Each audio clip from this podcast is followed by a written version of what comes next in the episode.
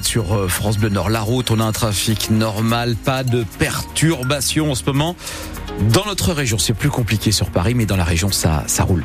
Pascal Kebol, une météo, température très douce hein, ce matin. Oui, de 8 à 10 degrés, c'est assez homogène. 10 degrés à Boulogne, 8 degrés euh, dans l'Avenois, avec un ciel déjà nuageux ce matin qui se couvrira cet après-midi. Donc pas de soleil, peut-être des pluies éparses en cours de journée, des températures qui vont pas beaucoup évoluer, 10 à 12. Et Pascal, c'est la belle histoire qui fait la une ces derniers jours, celle d'une enseignante qui a porté secours à un élève en détresse. Ça se passe à l'école Pasteur, à Canfin en Pével, au sud de l'île. Il y a quelques mois maintenant, cette professeure des écoles a sauvé la vie de Maxime, 9 ans, qui a fait un malaise en classe. Les gestes de réanimation qu'elle lui a prodigués lui ont sauvé la vie. Cette enseignante a été mise à l'honneur. Elle vient de recevoir la médaille de l'Assemblée nationale. Le récit de Faustine Calmel. Cela devait être un mardi tout à fait ordinaire avec du calcul avant la pause déjeuner. Et puis le destin en a décidé autrement, glisse pudiquement Sylvie Bouillon quand l'un de ses élèves perd connaissance. J'ai essuyé le tableau, j'ai été alertée par sa petite voisine qui pensait que c'était un jeu, mais non, c'était pas un jeu. Il est tombé euh, lentement jusqu'au sol. Donc je suis allée le voir, à ses yeux, à son visage, aux stimuli auxquels il ne répondait pas. J'ai tout de suite compris que c'était grave. Elle pense d'abord à téléphoner aux parents, puis se ravit, ils appellent les secours et sur leur conseil pratique un massage cardiaque au garçon de 9 ans. Je l'ai senti partir sous mes mains, il n'y avait plus de réaction et revenir par un râle euh, respiratoire, mais tout était un peu chaotique. J'aime à dire que j'ai été comme une machine, une machine pour amener euh, cet enfant euh, à la vie. Un quart d'heure plus tard, l'hélicoptère du SAMU se pose dans la cour, évacue l'élève, que Sylvie va voir à l'hôpital deux jours plus tard à son réveil. Lui ne se souvient de rien, a eu beaucoup de chance, selon les médecins, à cet âge-là, avec ce type d'accident cardiaque, on survit dans seulement 5 à 10 des cas.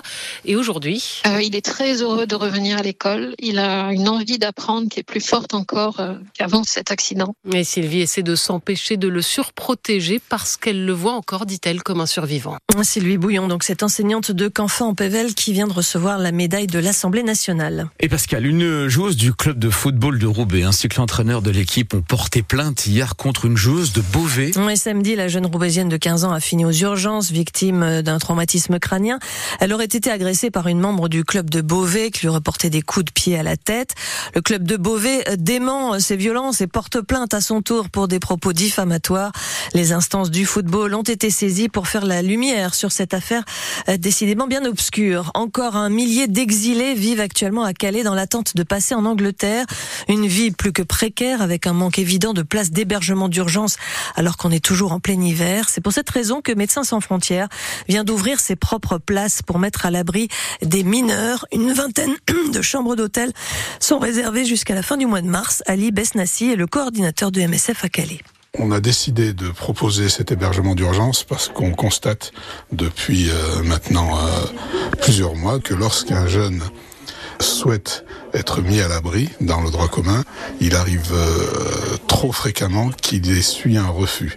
Il y a deux fois 40 places, mais on a du mal à bien comprendre l'organisation entre Arras et Longness. Il n'y a pas que des mineurs du littoral, donc il faudrait probablement le double, quoi.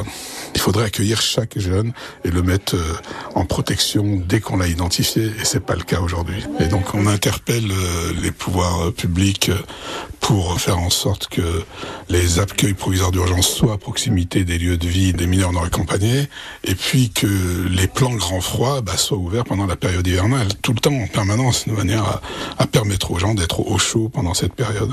Ali Besnassi, le coordinateur de Médecins sans frontières à Calais, depuis l'ouverture de ces chambres d'hôtel par MSF, il y a une semaine, une centaine de jeunes ont déjà été hébergés. Et pendant ce temps, les tentatives de traverser de la Manche en bateau se poursuivent.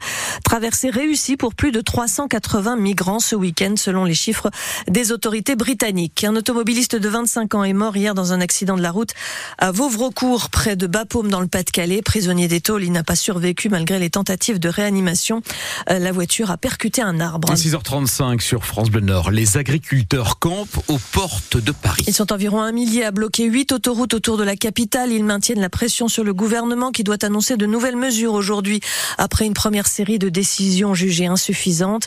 Dans le Pas-de-Calais, des actions sont annoncées pour la journée. Une opération escargot à partir de 9h sur la départementale 939 entre Tinc, Étrin et Haute-Avennes avec installation ensuite d'un barrage filtrant. La barrière de péage de Sexe sur la 25 pourrait être, sur la 26 pourrait être bloquée à partir de 10h avec des blocages de ronds-points dans le même secteur. Et puis, autre opération escargot attendue selon la préfecture du Pas-de-Calais sur la 16. L'usine Toyota Donin dans le Valencinois tourne à plein régime. Une voiture de la marque Nippon sur 4 vendue en Europe et fabriquée chez nous. Toyota a bouclé une année record avec 260 14 000 Yaris et Yaris Cross produites en 2023 à Onin. Le site emploie actuellement 5 000 personnes, dont 3 800 en CDI. Les basketteuses de Villeneuve jouent leur va-tout ce soir. Dernière journée de la phase de groupe de l'Euroleague. Dernière occasion de se qualifier pour les quarts de finale. C'est encore possible, à condition de battre les Polonaises de Polkowice. Début de la rencontre au Palacium à Villeneuve à partir de 20h30.